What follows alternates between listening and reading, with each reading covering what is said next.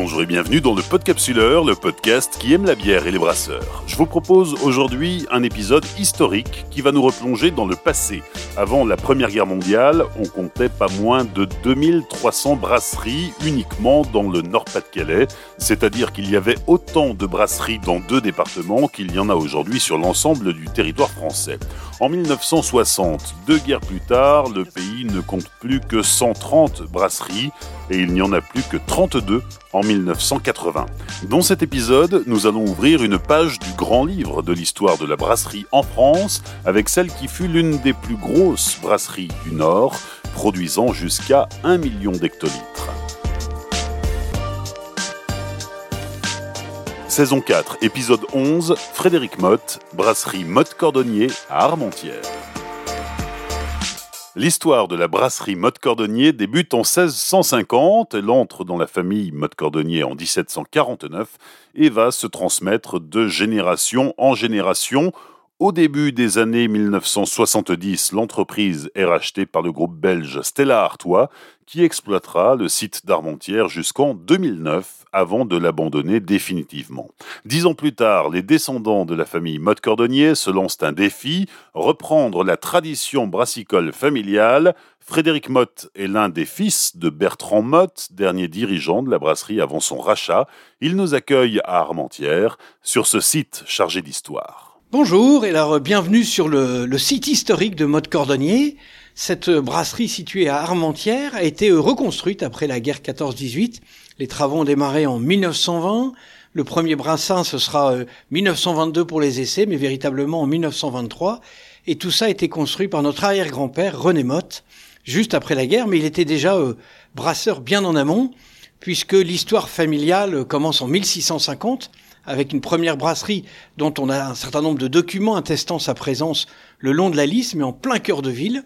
Et cette brasserie qui rentre dans notre famille en 1749, après ça se transmet de génération en génération, et on peut peut-être évoquer un, certain nombre d'incidents qui ont été euh, majeurs dans la transformation. C'est un premier incendie en 1890 qui fait qu'on va dissocier malterie et brasserie, et ça permet d'agrandir la brasserie. Et puis deuxième étape, c'est justement cette guerre 14-18 qui va complètement détruire la brasserie euh, historique de la rue de Dunkerque en plein cœur de ville. Et au lieu de reconstruire au même endroit, confiné, près des habitations, eh bien René Mode va euh, racheter 8 hectares d'une ferme qui a été détruite avec la guerre et va pouvoir ainsi construire un, véritable château de l'industrie. Ce château de l'industrie, il l'a vu avec un certain nombre de révolutions. Révolutions technologiques, d'abord, il avait déjà testé un petit peu rue de Dunkerque, c'est de faire un bâtiment tout en hauteur et non plus à l'horizontale. Et donc comme ça, il pouvait euh, lancer une production gravitaire, principe qui d'ailleurs après a été euh, recopié par tout le monde. Le deuxième point, ça a été d'importer toutes les techniques euh, allemandes et notamment tchèques, puisqu'il a été le premier à faire de la fermentation basse, et donc ça lui permettait de garantir une meilleure qualité, mais aussi une meilleure conservation de la bière. Alors ces bières s'appelaient au départ toutes du nom de l'étoile, puisque Mode Cordonnier historiquement s'appelait la brasserie de l'étoile. Et donc les, premières bières qui ont été brassées sur ce site d'Armentières, c'est l'étoile d'or, l'étoile brune, l'étoile rouge. Alors l'étoile d'or était la, la bière dite de luxe, l'étoile rouge était la, la bière de table, et l'étoile brune sont des bières qui sont fortement développées avec la guerre 14 et la présence de tous les Anglais qui aimaient bien les, bières brunes. Et après, c'était une véritable passion, et on, on, retrouve énormément de publicité des années 30, où on parle de toutes les brasseries qui avaient lancé euh, beaucoup de bières brunes. Alors cette brasserie, évidemment, elle, a subi euh, toutes les évolutions technologiques et avec les, changements de génération aussi. Les années 30 sont toutes les, périodes de reconstruction. C'est la période aussi où, notamment dans le Nord-Pas-de-Calais, nos communes sont, euh, j'allais dire, envahies, mais à tous les coins de rue, vous avez un café. Euh, ces cafés qui étaient vraiment la, clientèle de prédilection de, de Mode Cordonnier. Et très vite, Mode Cordonnier est devenu le, premier brasseur de la région. La guerre 40, l'usine en tant que telle a été peu touchée, un petit peu pendant l'évacuation, mais pas de, gros dégâts.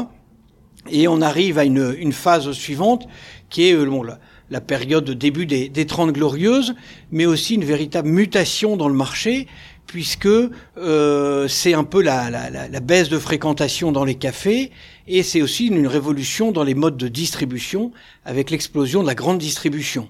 Et donc, euh, mode cordonnier était peut-être moins euh, préparé à, à, ces, à, ces, mutations. On a vu un, un, phénomène aussi qui a accéléré les choses, c'est l'ouverture de l'Europe. Et donc cette ouverture à l'Europe a amené une, une, véritable concentration dans le métier de la brasserie. Pour mémoire, on était à peu près à 2300 brasseries juste avant la guerre 14, rien que dans le Nord-Pas-de-Calais. Il y en a plus que 130 en France en 1960, et dans les années 80, il y en a plus que 32. Et donc, euh, Mode Cordonnier se trouve justement un peu un, un carrefour. C'est une brasserie, euh, alors elle, est, elle a plus de près d'un million d'hectos, mais elle est euh, trop petite parmi les grandes, elle est trop grande pour être parmi les petites qualifiées d'artisanales. Il y a ce mouvement de la, la, grande distribution, il y a aussi le phénomène important du blocage des prix qui fait que toutes les brasseries ont été fortement impactées et ont peut-être raté un certain train d'investissement. Et euh, Mode Cordonnier, plutôt que de, de voir l'étoile s'éteindre petit à petit, a fait le pari de, de justement jouer l'Europe et de ses rapprochements, et donc s'est euh, rapproché dans le cadre d'une OPA amicale avec Stella Artois, qui était déjà le, le, numéro un en Belgique et qui deviendra le, le, numéro un mondial. Alors ça a été à la fois une, une opportunité pour euh, Stella Artois d'avoir une base en France et de pouvoir rayonner dans toute la France. Ça a été une opportunité pour le site d'Armentières qui a récupéré un grand nombre d'hectolitres à brasser et ou à, à embouteiller. Mais ils ont été aussi victimes à un moment de ce phénomène de concentration. Et donc Stella Artois qui euh, a voulu euh, étoffer son principal site de production de Louvain, a petit à petit fermé le, le site de mode cordonnier Armentières, qui était devenu entre-temps Sébastien Artois. Et donc on y a arrêté de brasser, puis on y a arrêté d'embouteiller, puis d'enfuter, puis de stocker. Et on se retrouve fin 2008, début 2009 avec un site qui est complètement euh, fermé, qui va être à l'abandon, qui est racheté par un, promoteur immobilier belge avec l'idée d'en faire un, un, projet de promotion immobilière. Pendant 10-12 ans, tout ça se cherche avec peut-être un élément important qui permet de, de sauvegarder le site, c'est son classement en monument historique, puisque c'est un véritable château de l'industrie construit par euh, Georges Forest, on l'a dit dans les années 20 à, à 22.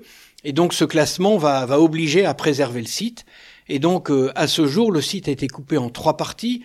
Une première qui n'avait pas d'intérêt architectural, qui été rasée pour faire des, logements. La troisième partie qui sont les hangars de stockage qui se cherchent un peu une définition, mais la partie centrale de l'usine qui elle est classée va faire l'objet d'un important travail de, réhabilitation. Et donc euh, sous le couvert de, l'architecte des bâtiments de France qui va euh, garder tous les, les, signaux architecturaux, tout ce bâtiment avec ce magnifique beffroi et la malterie, tout ça va être retapé en, en logement et il se trouve qu'il y a euh, quatre pièces qui sont classées monuments historiques qui ne peuvent pas être transformées en logement et euh, depuis que nous avons pu euh, relancer les brasseries mode cordonnier en, en 2019, eh bien évidemment, nous, notre rêve, c'est de, redevenir brasseur sur le site historique. Et donc actuellement, nous travaillons très fortement sur le projet d'ici, malheureusement pour des contraintes de, travaux, peut-être dans un an et demi, deux ans, de pouvoir revenir brasser sur le site avec l'ambition d'un triple projet, à la fois une brasserie, Évidemment, nous sommes brasseurs et on veut continuer. Nos enfants sont la, la dixième génération dans la famille. Le, le deuxième point, c'est d'y faire un estaminet, bien en lien avec cette convivialité autour de la bière, bien placé le long de la lisse, au pied de ce bâtiment magnifique. Et puis le troisième point, c'est d'y faire un troisième projet, c'est d'y faire un musée. Il y a des collections extraordinaires de photos, d'archives, de publicités, de plaques émaillées, de documents qui nous sont euh, transmises par les, centaines d'anciens salariés. Et donc tout ça, on a envie de le valoriser, de le mettre en avant dans le cadre d'un musée.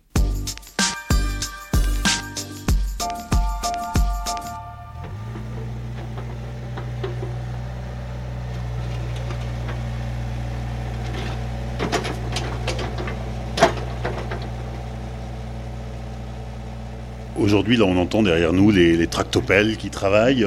Une partie du site est en, cours de destruction. Tu as grandi ici, Frédéric. En culotte courte, tu venais euh, courir euh, euh, avec tes, frères sœurs, cousins dans la brasserie. Tout ça, c'est une page de ton histoire aussi qui se tourne. Alors, c'est une page qui se tourne et qui continue aussi. C'est incontestablement, nous, on a euh, toute notre jeunesse, on venait le samedi matin euh, faire nos devoirs dans, dans le bureau de notre grand-père, on allait courir dans l'usine, on parlait de la brasserie à la maison, on avait des, des, des, visiteurs qui, qui, venaient nous parler de tout ça, on avait des réunions de famille où on parlait de la brasserie. Vraiment, on a vécu dans, dans cet environnement, la, la, vente de la brasserie, puis après le site mis à l'arrêt, euh, forcément, ça nous, ça, ça, ça, nous envoie une petite pique quelque part, mais le, le côté entrepreneurial, c'est toujours d'être positif et d'être volontariste. Et donc aujourd'hui, de, de voir le site qui retrouve une, une fonction, de le voir les, des travaux de réhabilitation qui démarrent. Donc là, ce qu'on appelle des travaux de curage, tout va être nettoyé, parce qu'il y avait de l'amiante, parce qu'il y a des, des parties qui doivent être réaménagées. Donc oui, quelque part, c'est la, une petite lumière qui est en train de se rallumer et de se dire que au bout de ce tunnel, on va en plus pouvoir rebrasser sur le site, y accueillir euh, les anciens salariés, les armentiérois, mais tous les, les passionnés de cette convivialité du Nord, tous les passionnés de, de bière. Euh, c'est une vraie motivation, c'est une vraie passion et elle est d'autant plus forte chez nous qu'on fait ça avec nos enfants puisque ce projet, on l'a voulu à 15, les, trois fils de, de, notre père Bertrand, qui fut le dernier dirigeant familial, mais aussi avec tous nos enfants, donc ce sont neuf petits-enfants de cette dixième génération, et notre ambition, c'est d'aller aussi associer tous nos cousins issus et issus de Germain, les euh, près de 600 descendants de René, notre arrière-grand-père qui avait construit ça, pour que ça devienne véritablement un projet familial. Alors René, effectivement, il voyait les choses en grand, hein, il avait construit un, un grand euh, site et beau site industriel. Il en reste encore quelques vestiges. Hein. Tout à l'heure, on a, on a visité la, la, la, salle de brassage, qui est quand même euh, assez phénoménale. On est situé au bord de la Lys. Les matières premières arrivaient par péniche. Non loin, il y a une voie de chemin de fer où, euh, où repartaient les, les, les, caisses de bière. tout ça était bien imbriqué dans le, dans le paysage, finalement je crois incontestablement, on peut dire que René était un, un véritable entrepreneur et un visionnaire. Premièrement, ça a été de euh, commencer à reconstruire la brasserie. Malheureusement, il y a eu la guerre. Et tout de suite de dire, je quitte ce site, le, site historique Mode Cordonnier en plein cœur de ville, qui était trop exigu. Ça a été de dissocier aussi le bâtiment brasserie et malterie pour éviter tous les risques. Ça a été de faire un bâtiment euh, très haut pour toute cette ambition gravitaire. Ça a été d'appliquer toutes les nouvelles technologies ça a été euh, d'ouvrir son capital aussi pour faire venir un certain nombre d'amis euh, industriels pour avoir les, les, moyens de ses ambitions. Donc incontestablement, ça a été quelqu'un, euh, alors même s'il n'est pas connu, mais avec une personnalité extrêmement forte. Il sera d'ailleurs à, la fin de sa carrière président d'honneur de l'Union générale de la brasserie française. C'est pour dire qu'il était reconnu par ses pairs. Il était président du syndicat régional des brasseurs. Donc oui, on peut dire que ça a été une, une figure de la, de la, ville d'Armentières, c'était une figure du monde brassicole, et bien évidemment, dans ces dix générations de, de brasseurs mode cordonnier, ça a été un de ceux qui a véritablement euh, marqué l'histoire familiale. Et donc c'est pour ça que tout naturellement, la première bière que nous avions préparée, eh bien on a voulu euh, rendre hommage à, à cet ancêtre, à cet aïeul, en appelant notre première bière René, du nom de, de cet arrière-grand-père. Et alors tout un symbole aussi, on a voulu que notre deuxième bière, on l'a appelée Émile.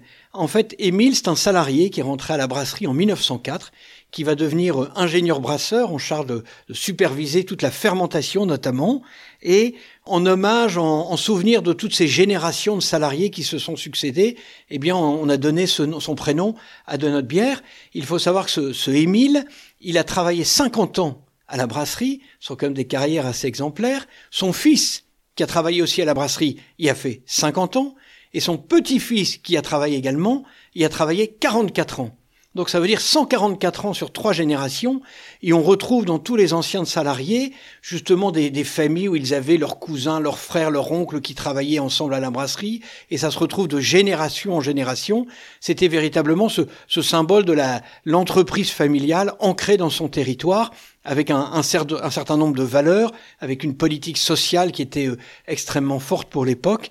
Oui, c'était ça les, entreprises familiales à l'époque. Oui, parce que Redé non seulement voulait construire pour ses enfants, ses petits-enfants et ses arrière-petits-enfants, mais il voulait aussi construire pour les habitants, les gens du cru, de génération en génération, les familles venaient travailler à la brasserie Mode Cordonnier. C'est ce qu'on appelle maintenant la, la, la, responsabilité sociale et sociétale de l'entrepreneur. Alors peut-être qu'aujourd'hui elle est vue dans un sens à la fois montant et descendant. À l'époque ce n'était que descendant, mais en tout cas il y avait une, il y avait une vraie volonté. Je pense qu'on peut aussi, euh, c'est une tradition et un élément fort dans le, le monde patronal euh, du nord de la France, c'est l'influence de la religion. Donc sur le site de Mode Cordonnier, il y avait une chapelle, mais il y avait aussi euh, un certain nombre de maisons pour les salariés, il y avait un étang de pêche, il y avait des jardins ouvriers, il y avait euh, un, étang pour se baigner, c'était un, grand nombre de manifestations avec les salariés, euh, que ce soit pour les fêtes de la ville, fêtes des Nioles, fêtes de la bière, mais aussi des banquets toute occasion était bonne pour euh, organiser un banquet, pour remettre des médailles,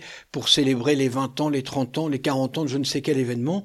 Eh bien, on a des, collections de photos avec tous les salariés euh, rassemblés pour fêter tout ça avec euh, force discours et bien évidemment de la bonne bière autour de la table. Et alors cette dimension patronale, mais surtout familiale, on la retrouve encore aujourd'hui dans l'état d'esprit, euh, la vision euh, des descendants de René qui veulent aujourd'hui relancer cette brasserie familiale. Il y a d'abord un chez les salariés on a réussi à retrouver vraiment une bienveillance chez tous les, anciens salariés ou au grand nombre de gens qui nous disent mais mon père ou mon grand-père travaillait chez Mode Cordonnier, j'ai encore une lettre, une photo, un discours. Et donc euh, qui viennent nous trouver, qui viennent nous raconter leurs souvenirs, qui viennent nous donner des copies de documents, ce qui va nous aider d'ailleurs à, à imaginer notre notre musée et puis après, au côté familial, ce qui est d'intéressant, c'est oui, il y a un, soutien euh, très bienveillant de la part de, nos oncles, de nos cousins.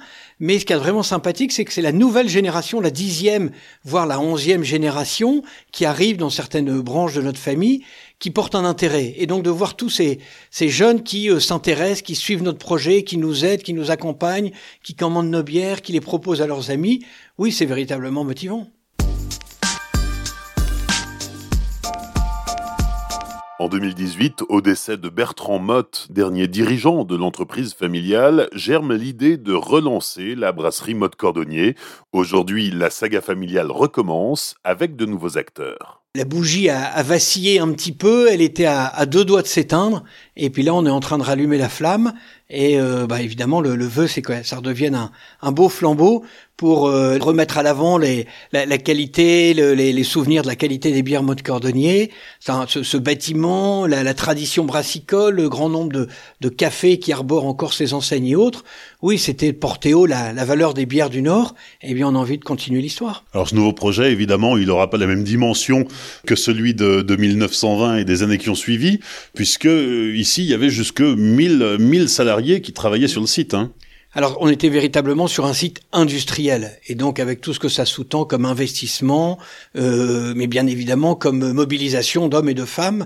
Et donc, le, la brasserie, c'était plus de 1000 collaborateurs, c'était un site de production aussi à Amiens, c'était un autre à Caen, c'était des entrepôts dans toute la France. Ça a même été une brasserie en République centrafricaine, initiée par euh, notre père avec un de ses frères, la MOCAF, Mode Cordonnier Afrique. Et donc, euh, oui, nous, notre projet, soyons honnête et, puis il n'a pas l'ambition de... on a, je crois que ça, ça colle plus avec le, le, marché, ce que veulent les consommateurs, mais ce que veulent aussi nos, nos enfants qui veulent reprendre ce projet, c'est de la proximité, c'est de la tradition, c'est consommer local, c'est jouer du partenariat avec les producteurs de houblon, d'orge, c'est pouvoir rencontrer le client, et donc on est bien sur un, un projet à dimension humaine et artisanale pour justement euh, garder ce lien et cette proximité. Quand on se baladait tout à l'heure euh, dans les, les ruines hein, de, de, de, cette euh, brasserie, tu me racontais un peu tes souvenirs d'enfance. Euh, ici, bah, on, jouait sur la rampe de, chargement des caisses, on faisait des glissades. Voilà, c'est ici que tu, as, que tu as vécu, que tu as grandi. Quand tu regardes le site aujourd'hui, qu'est-ce que tu vois? Le site, il est quand même encore debout, donc il est, il est certainement abîmé, mais euh, oui, on, on revoit les, les, souvenirs dans chacune des pièces, on refait le lien avec toutes les photos. Si j'ai peut-être un regret, c'est de ne pas avoir assez fait parler nos ancêtres et que eux, alors il y en a quelques-uns qui ont écrit, René a écrit quelques textes en 1900, mais que eux nous racontent justement toutes les anecdotes de la vie quotidienne et c'est pour ça que c'est intéressant d'aller rencontrer les anciens salariés. Je voudrais bien les, les, les filmer, les enregistrer pour qu'ils nous racontent les, les anecdotes de la vie quotidienne comment se passaient les, les prises de poste, comment se passaient ces, grands banquets, euh, les chansons. On a des, recueils avec toutes les chansons en l'honneur de Mode Cordonnier qui étaient chantées par tous les salariés en 1920, en 1925, en 1950. Euh, ce sont des dessins patoisants, ce sont des publicités qui ont été faites par des, humoristes du Nord pour euh, Mode Cordonnier. Et donc c'est sur tous ces éléments-là, c'est d'avoir la, petite anecdote, l'historique, le nom de la personne qu'on voit sur une photo, celui qui écrit le document. C'est peut-être ça, là, le, surtout pas d'avoir de la nostalgie, mais le petit regret, néanmoins, c'est ce qu'on essaye de faire en retissant le lien avec tous les anciens, c'est pour voir justement réassembler toutes les pièces du Pulse et que l'histoire continue comme si de rien ne s'était arrêté. Il y avait la brasserie, il y avait la malterie, et puis quand on se balade dans les Flandres, on voit encore ici ou là euh, des bistrots, des cafés avec une enseigne mode cordonnier, parfois euh, carrément gravée sur le pignon de la maison. C'était le, le principe et c'était le mode de fonctionnement de toutes les brasseries dans le Nord. C'était de posséder leur café et donc le, c'était loué à un cafetier, mais il avait l'obligation de prendre la bière de la brasserie. Je crois que toutes les, les brasseries du Nord fonctionnaient de la sorte. Et donc pour Mode Cordonnier, c'est euh, plus de 500 bistrots qui étaient euh, détenus. Et donc euh, très souvent quand ils étaient reconstruits eh bien on y euh, on y insérait la, la, la plaque émaillée avec l'étoile de mode cordonnier. On y gravait éventuellement dans, dans le béton le, ce nom mode cordonnier. Alors malheureusement il y en a un certain nombre qui ont été détruits mais on retrouve que ce soit à Lille dans les Flandres à Armentières bien évidemment mais tout dans la grande agglomération lilloise on retrouve pas mal d'établissements avec ce, ce symbole de l'étoile. Et donc on est d'ailleurs en train de de faire un inventaire précis de tout ça, de sensibiliser les gens qui ont ces établissements, ces maisons, et donc on essaye de leur redonner des photos, des documents de sur l'achat de ces cafés en 1700, 1800, 1900, pour que justement ils, prennent attention à, à leur euh, à leur maison et puis la préservent. Ça fait partie de notre histoire commune, de l'histoire de, de cette brasserie, mais l'histoire de notre région. Et donc euh, s'ils la connaissent mieux, ils la préserveront mieux, ils la valoriseront mieux. Alors la dixième, la onzième génération, quand le, projet de relancer euh, la brasserie Mode Cordonnier est venu sur la table, comment ça a été accueilli? Parce que ils auraient pu effectivement devenir brasseurs, mais en partant sur un nouveau projet, en faisant table rase du passé. Il y a eu ce, ce saut dans le temps dont on a déjà parlé. Ils auraient pu partir sur quelque chose de complètement nouveau. Pourquoi vouloir faire renaître de ses cendres cette, euh, cette brasserie historique? D'abord, si le projet a, a pris forme, c'est principalement parce que la, la, dixième génération était partante. Sinon, on ne l'aurait pas fait. C'est véritablement leur engouement qui nous a motivés. C'est aussi les, les valeurs qu'ils ont voulu y insérer. Quand je vous parlais de, de, de jouer cette proximité, euh, cette localité, de faire attention à, à, nos consommations, à l'approvisionnement, à la, aux recettes, etc. C'est eux qui nous euh, titillent euh, là-dessus même s'ils étaient plus jeunes, ils ont quand même vécu, leur grand-père leur racontait toujours les, histoires de la brasserie, ils voyaient les, albums photos, etc. Et donc pour eux, ça n'avait de sens, parce qu'ils pressaient justement ce projet sur cette notion de valeur et de sens, ça n'avait de sens que de le faire dans la filiation et donc dans la continuité de, de ce qui avait été fait par nos ancêtres. Ça s'est passé comment un jour, réunion de famille sur un coin de table, et si on faisait ça? Non, alors c'est le je vous disais, dans, dans la vie d'une entreprise, il y a des événements forts, mais qui sont à la fois des opportunités. L'incendie en 1890, c'est un drame, mais c'est une opportunité. La guerre 14-18, c'est un drame, mais c'est une opportunité. Et nous, en fait, c'est tout simplement au, au, décès de notre père. On est une famille assez soudée, on se retrouvait entre nous, et puis euh, l'une d'entre nous a lancé l'idée de dire, mais on, c'est dommage que l'aventure brassicole s'arrête. Si on relance la brasserie, il faudrait essayer de regarder ça. Alors, on était convaincus que c'était pas possible. Et puis en fait, l'opportunité, ça a été de pouvoir récupérer le nom mode cordonnier. Et donc, fort d'avoir récupéré le nom mode cordonnier, on s'est dit, allez, chiche, on essaye. Et puis c'est comme ça que de fil en aiguille, ce qui paraissait euh, impossible est, devenu faisable. Et puis ce qui devenait faisable a, pris forme. Et puis ça a été cette euh, cette première bière, puis une deuxième, puis une troisième, puis une quatrième. En la quatrième, elle a été un petit peu perturbée puisqu'on voulait euh, fêter les 100 ans des débuts de la reconstruction. Et donc on avait imaginé d'organiser un très grand banquet sur le site de la brasserie avec tous les anciens salariés. On avait même demandé à Lynn Renault qui avait accepté de venir euh, parrainer cette opération. évidemment, on a sorti une bière spéciale sur les, bases de la recette de l'étoile noire des, années 1920. Et puis euh, la Covid est arrivée, donc le banquet était annulé, c'était une exposition en projet, mais l'exposition a été annulée. Par contre, la bière, ça oui, on a pu la sortir, donc ce qui a complété euh, notre gamme.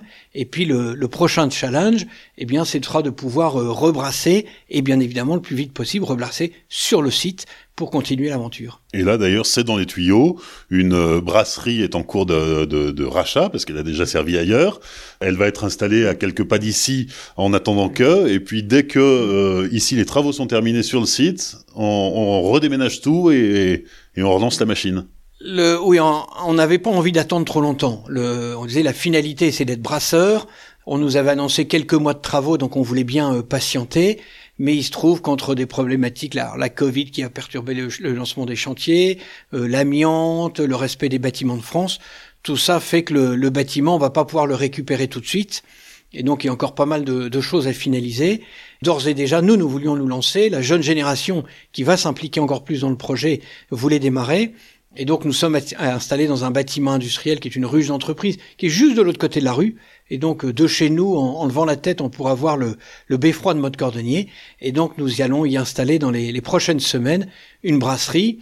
Et l'objectif, c'est avant la, fin de ce premier semestre 2021, de pouvoir rebrasser sur Armentières.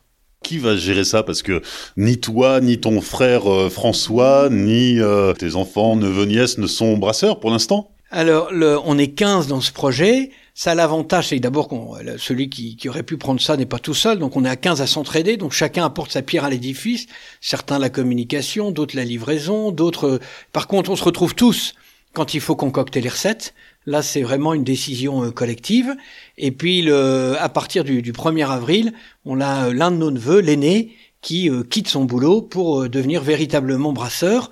Alors ça va passer évidemment par toute une phase de formation, et donc que ce soit Douai, Nancy, des, des, ingénieurs brasseurs et autres qui vont venir l'accompagner, il a un, sacré beau challenge pour justement être le plus rapidement possible opérationnel, sachant que ça s'apprend pas en, deux temps, trois mouvements, mais c'est de, véritablement se lancer dans, cette dynamique-là pour qu'on puisse être reconnu euh, comme de bons brasseurs euh, sur un site euh, magique demain, telle est l'ambition pour toute la famille. Et donc même si lui s'engage, on ne l'abandonne pas, on ne le laisse pas tout seul, toute la famille va, va continuer à l'épauler. C'est beau de voir cet engouement familial autour d'un projet commun? C'est toujours extraordinaire, oui. Je crois que le, sans faire de, de grande philosophie, on n'est que de passage sur cette terre et c'est la, la, plus grande des satisfactions. C'est bien évidemment de, de, mener à terme un projet, mais c'est encore mieux de pouvoir le transmettre. Et donc là, on, on, on, prend tous beaucoup de plaisir à relancer cette brasserie.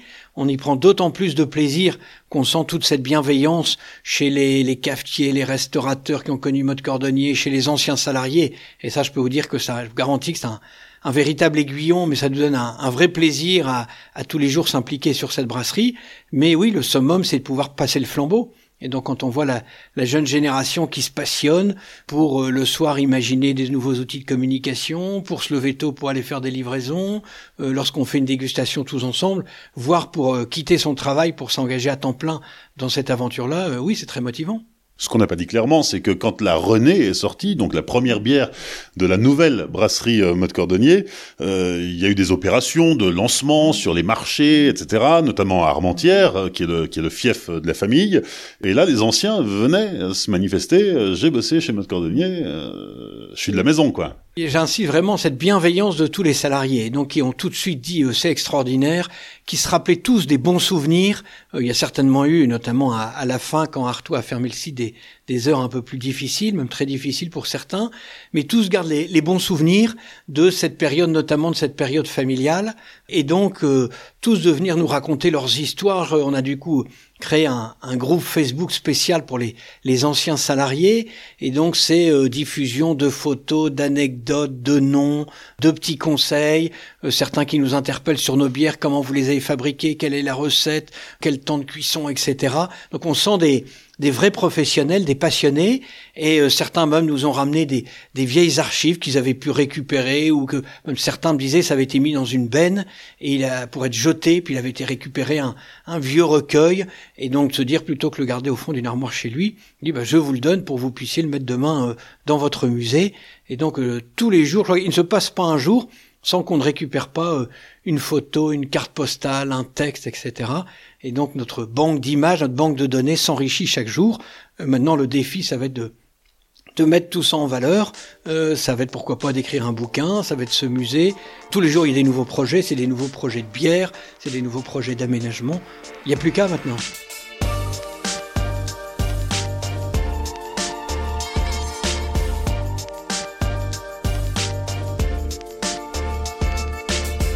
Merci à Frédéric Motte, l'une des chevilles ouvrières de la relance de la brasserie Motte Cordonnier à Armentières. Depuis l'enregistrement de cet épisode en début d'année, la nouvelle génération s'est installée dans une pépinière d'entreprise à Armentières en face du site historique. Le changement de l'installation de la brasserie Cambier à Croix a permis à Motte Cordonnier d'investir dans une première salle de brassage. D'ailleurs, pour la petite histoire, c'est la quatrième vie de ce matériel qui avait été acheté à l'époque par Castelin avant de partir pour l'ouest de la France et finalement revenir dans le nord. Henri Motte, le neveu de Frédéric Motte, a parfait sa formation de brasseur et commencé à brasser cette semaine. Rendez-vous sur les réseaux sociaux pour découvrir le site historique de Mode Cordonnier en images. Merci de laisser un commentaire et 5 étoiles sur Apple Podcast, de faire un don sur Tipeee pour me donner les moyens de continuer à vous emmener découvrir de nouvelles brasseries. Dans 15 jours, dernier épisode de la saison 4 du Podcapsuleur, nous irons à Seine-Celle-Grand, en Saône-et-Loire, rencontrer Simon Lecomte et découvrir la brasserie Ammonite, réputée pour ses bières de fermentation spontanée. D'ici là, souvenez-vous, l'abus d'alcool est dangereux pour la santé, alors savourez, mais sans forcer.